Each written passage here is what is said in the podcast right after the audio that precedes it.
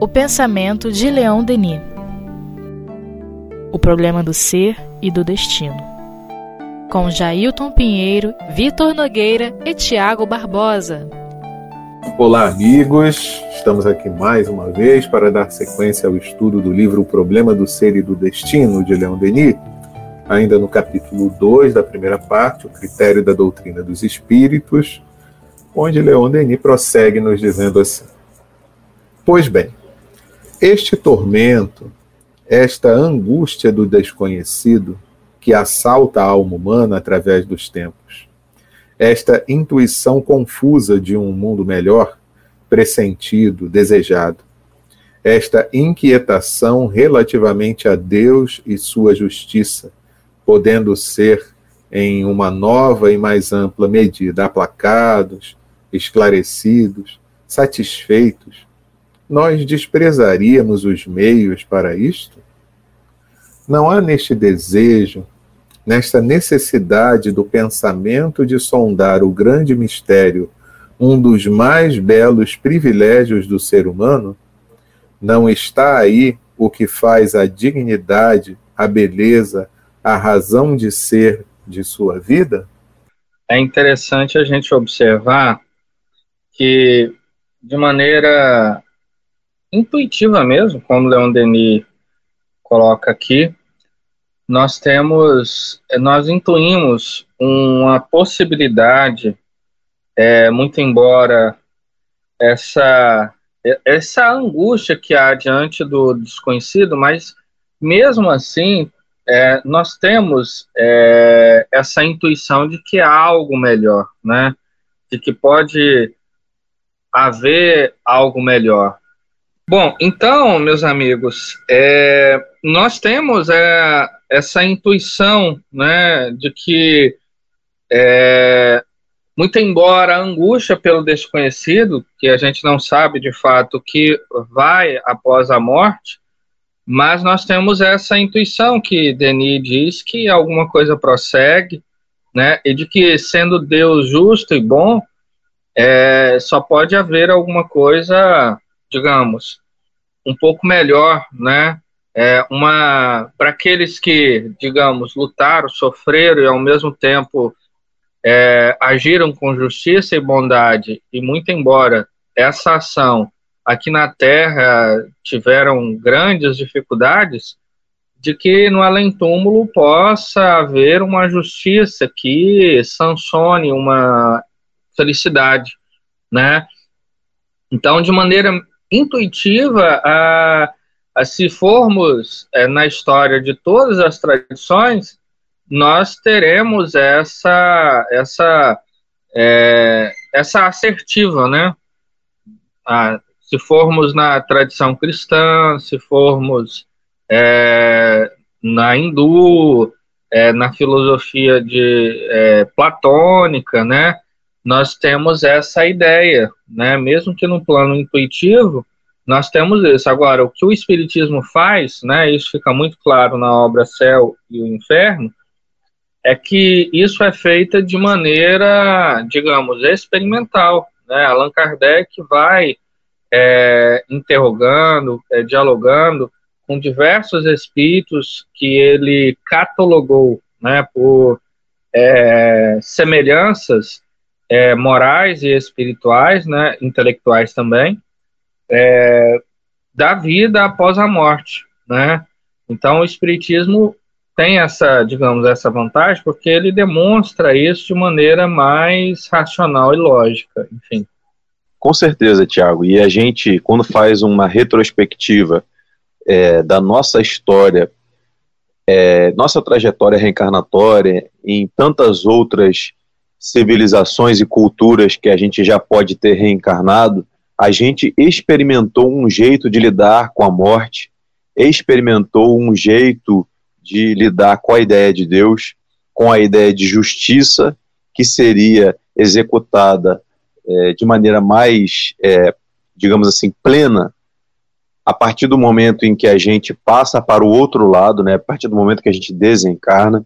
Então, os egípcios construíram, por exemplo, uma cultura fortemente voltada para a sua vida após a morte, né, para a sua, a sua estada no outro mundo. Então, eles tinham toda uma preparação de maneira que, por exemplo, até o, o, faraó, durante a sua vida, já começava a construir o seu túmulo, né, o que, que simbolizado nas pirâmides. A gente tem a cultura greco-romana, principalmente os gregos, é, simbolizado no Hades, né, no, na travessia do rio, é, que era feita por um barqueiro, toda aquela mitologia, aquela simbologia. A gente tem a figura dos Campos Elíseos como sendo o lugar daqueles eleitos, né, daqueles que vão viver uma vida após a morte em plenitude. E dentro do, do de, dentro dessa cultura também a gente tem o céu e o inferno conforme o catolicismo foi desenvolvendo é, no período medieval, a gente tem o inferno sendo construído né, a partir do, do fim da Idade Média, no início da Idade Moderna, com o Dante Alighieri, um escritor que influenciou de maneira significativa essa visão que a sociedade ocidental, principalmente a europeia, via, a questão dos tormentos, do pagamento dos pecados. Então, o que, que, que, que isso mostra para a gente? Que a gente, como ser pensante, como espírito, sempre, quando se deparou com a realidade da morte, a gente se indagou, a gente é, é, se, se viu perplexo e a gente começou a construir narrativas né, daquilo que seria, daquilo que a gente vai é, experimentar quando chega lá. Será que eu vou para o inferno? Será que eu vou para o céu? Será que eu vou para o paraíso? Será que eu vou sofrer eternamente? por ser um pecador? Será que os meus pecados têm perdão? E como você falou muito bem, Tiago, é, o Espiritismo ele vem esclarecer de maneira didática, de maneira pedagógica, o que de maneira empírica, de maneira através da experiência, a gente foi é, é, construindo, né? E, e não é no sentido de exterminar com uma cultura é, que prega essa ou aquela situação, mas no sentido de mostrar através dos depoimentos dos espíritos que tem o seu lugar de fala, digamos assim, né, porque eles estão desencarnados e através da mediunidade eles vêm falar para nós a situação que eles estão vivenciando né, no estado de além-túmulo. Ah, estou muito feliz porque é, a gente estava lendo agora, né, antes de começar o nosso podcast, uma mensagem de Paulo sobre a caridade no Evangelho segundo o Espiritismo, e Paulo diz lá naquela mensagem que a caridade é a única é o único ato que consegue nos trazer paz verdadeira.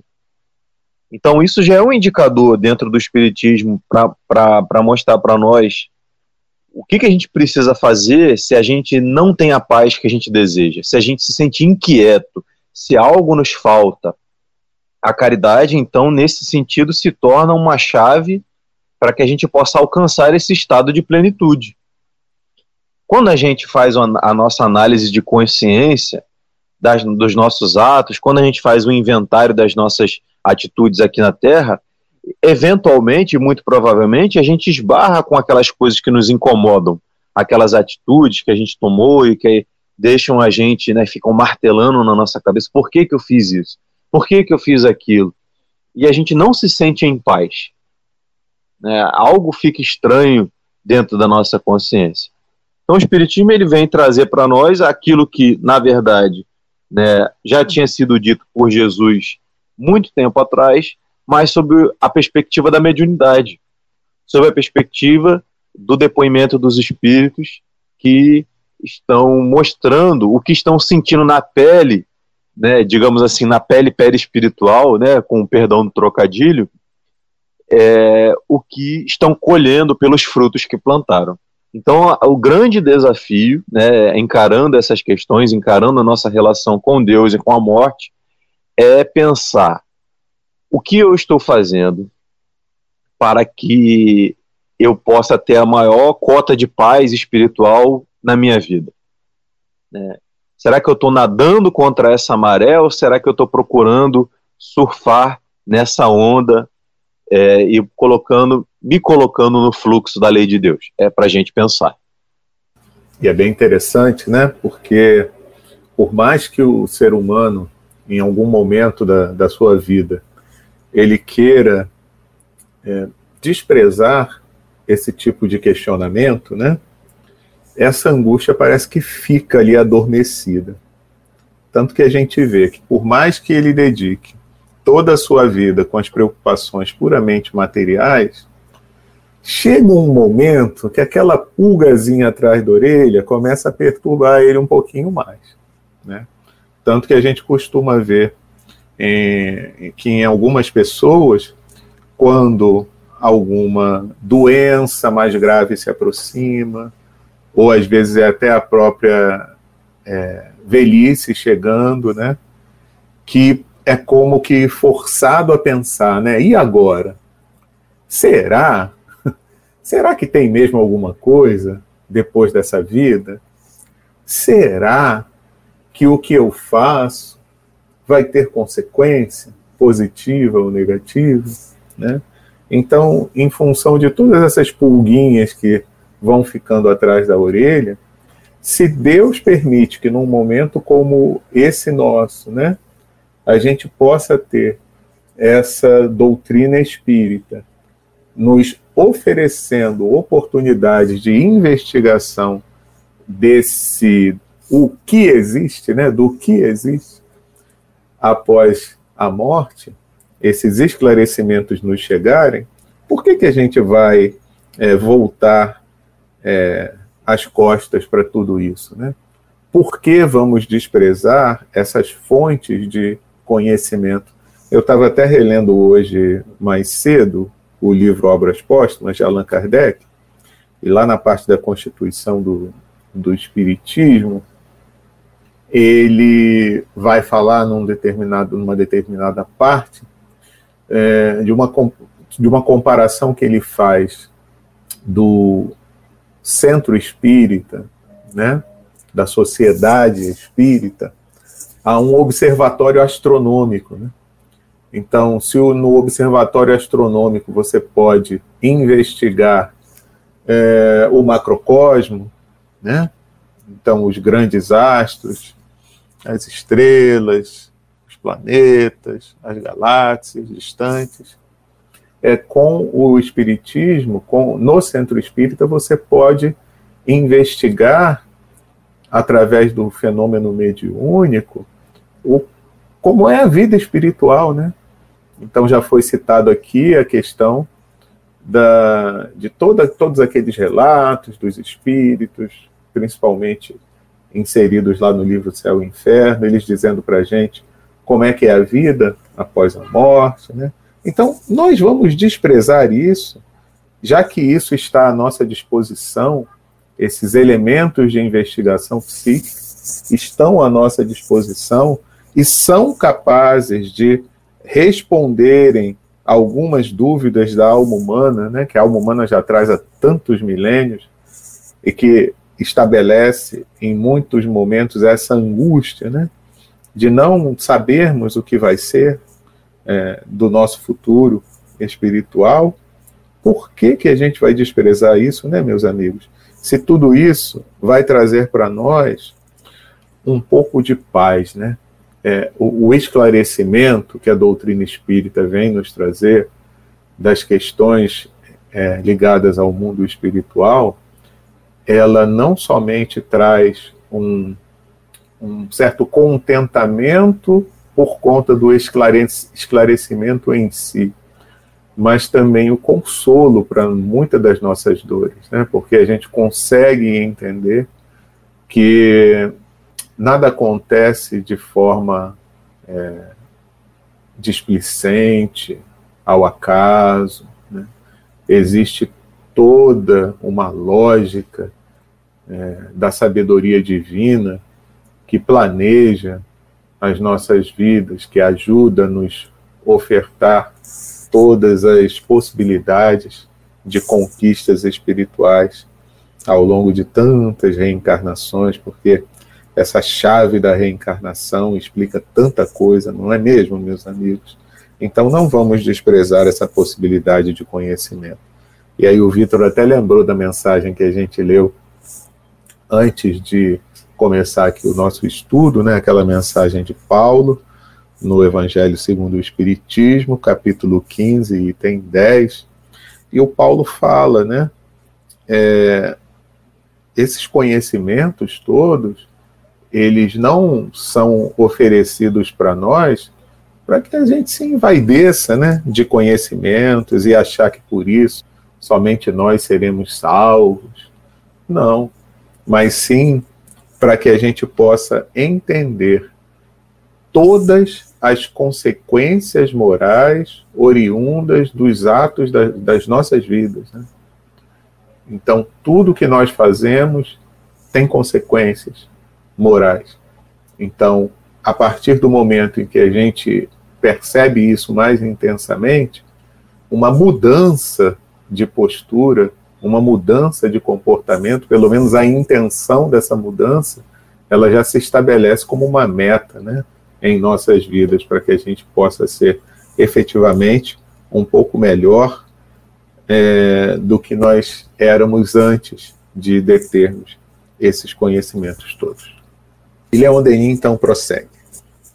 E toda vez que desconhecemos este direito, este privilégio, toda vez que renunciando temporariamente a voltar seu olhar para o além, a dirigir seus pensamentos para uma vida mais elevada, o homem quis restringir seu horizonte à vida presente, não vimos nestas mesmas ocasiões agravarem-se as misérias morais, o fardo da existência pesar mais intensamente sobre os ombros dos infelizes, o desespero e o suicídio multiplicarem sua devastação e as sociedades marcharem em direção à decadência e à anarquia?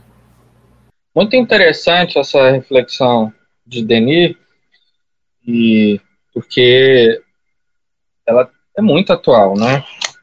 É, primeiro que o que dá, de fato, é, digamos, sentido à nossa vida é a relação em que há entre a vida e a morte, porque até mesmo no campo materialista, né, a gente, a gente ouve as pessoas dizerem assim, bom, a gente tem que viver a vida intensamente porque a vida passa, né?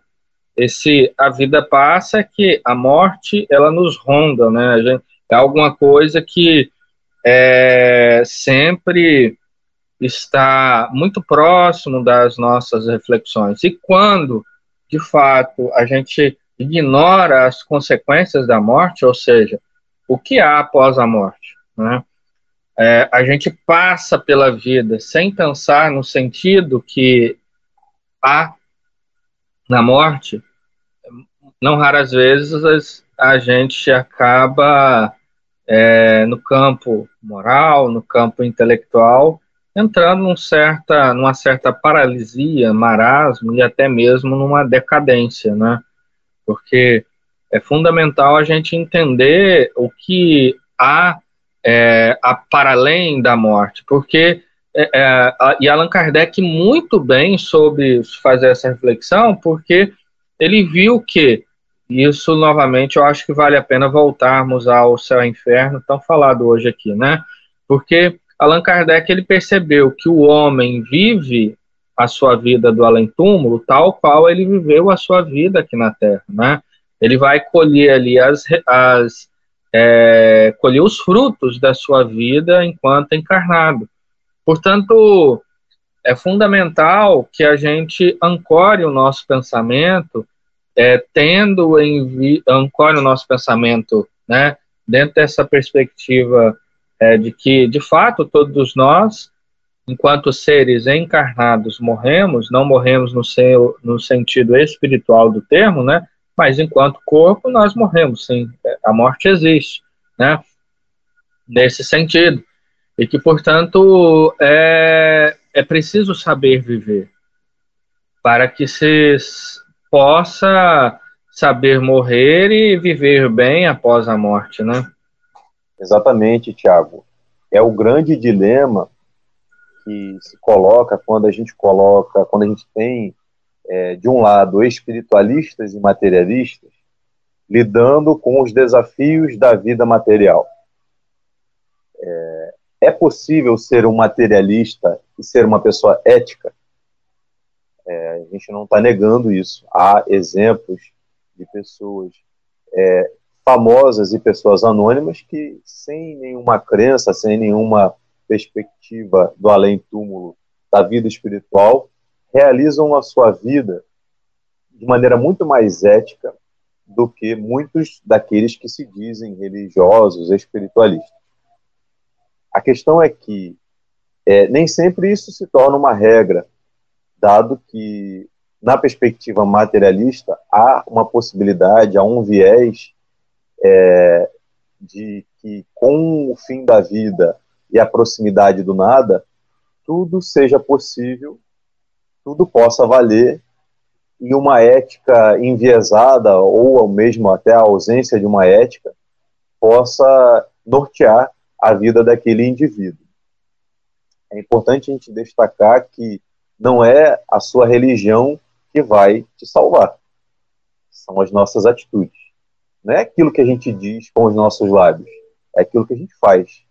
Aquilo que a gente faz está carregado daquilo que a gente pensa e daquilo que a gente sente acerca dos aspectos mais variados da nossa vida. Então, é, é importante a gente refletir e, acima de tudo, trazer o que o Espiritismo vem nos oferecer como contribuição, que não existe apenas uma vida espiritual, mas sim, ela é a nossa vida é, efetiva, ela é a nossa vida verdadeira, porque essa vida que estamos tendo aqui, quanto encarnados, ela é extremamente transitória, tudo muda o tempo todo, tudo é muito passageiro.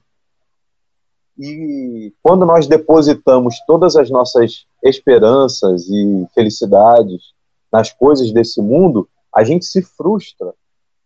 Porque tudo é transitório, porque tudo muda.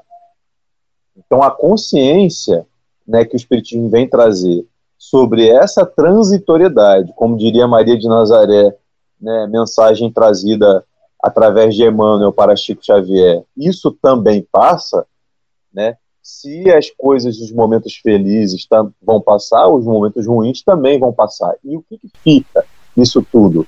A essência de espírito imortal, filho de Deus, que tem um propósito grandioso no conjunto do universo. Então, o Leon Denis vai dizer para nós que se até os planetas, até os astros são solidários, lá no Grande Enigma, né, na solidariedade e comunhão universal, é, nós temos um papel a exercer nessa economia divina, onde o que eu faço impacta diretamente o meu redor, os meus semelhantes, os meus familiares, todo mundo que está perto de mim. Então, é, é, ele vem trazer para nós um senso de responsabilidade que expande a vida material e vai até para o mundo espiritual. Os exemplos são inúmeros. A literatura espírita está aí farta de casos, de relatos, de romances, de histórias, de crônicas. E aí a gente vai vendo através dessas histórias exemplos do que é, de como processa essa lei divina. E é, isso é absolutamente assim esclarecedor e muito interessante essas reflexões de Denis nesse parágrafo são muito atuais mesmo, né? Porque é exatamente isso que acontece quando a gente é, acaba desprezando esses conhecimentos e esses esclarecimentos sobre a questão da vida sob um ponto de vista mais elevado, né?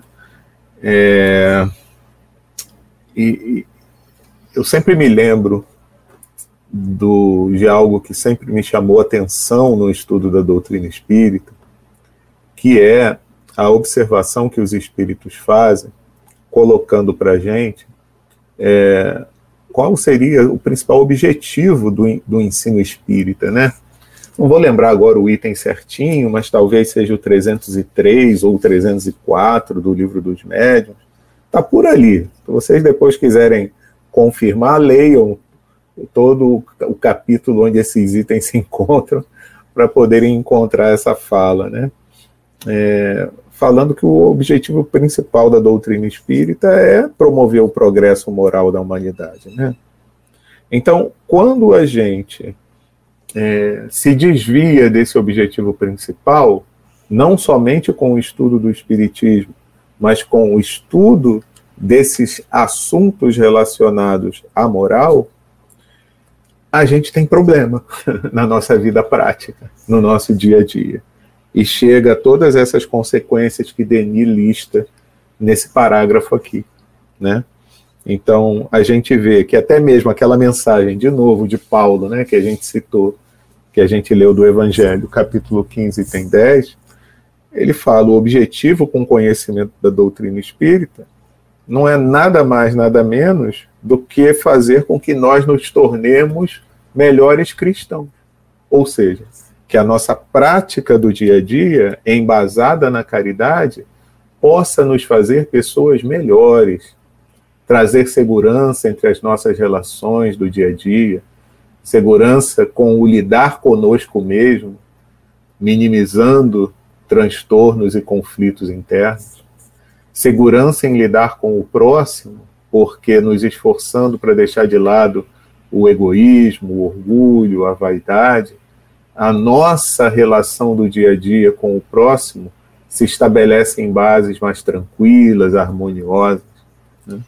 E não tem, meus amigos, vocês me desculpem, porque volta e meia eu me lembro é, dessa passagem aqui que está no Evangelho segundo o Espiritismo, mas que ela reforça exatamente esse conceito aqui e essa reflexão que Denis vem nos trazer nesse parágrafo, né? Que é aquela mensagem do Espírito Vicente de Paulo, que está lá no Evangelho segundo o Espiritismo, capítulo 13, item 12, onde é uma mensagem grande, mas é um parágrafo, ele trata sobre a beneficência, é um parágrafo em que ele diz assim: olha, é, é, é um alerta muito sério. Ele diz: Não vos disse Jesus tudo o que concerne às virtudes da caridade e do amor? Por que desprezar os seus ensinamentos divinos? Por que fechar o ouvido às suas divinas palavras? o coração a todos os seus bondosos preceitos. Quisera eu que dispensassem mais interesse, mais fé às leituras evangélicas. Desprezam, porém, esse livro, consideram no repositório de palavras ocas uma carta fechada, deixam no esquecimento esse código admirável. E aí, olha a conclusão que ele chega, que tem tudo a ver com o que Denis está falando aqui. Vossos males provém todos do abandono voluntário a que votais esse resumo das leis divinas.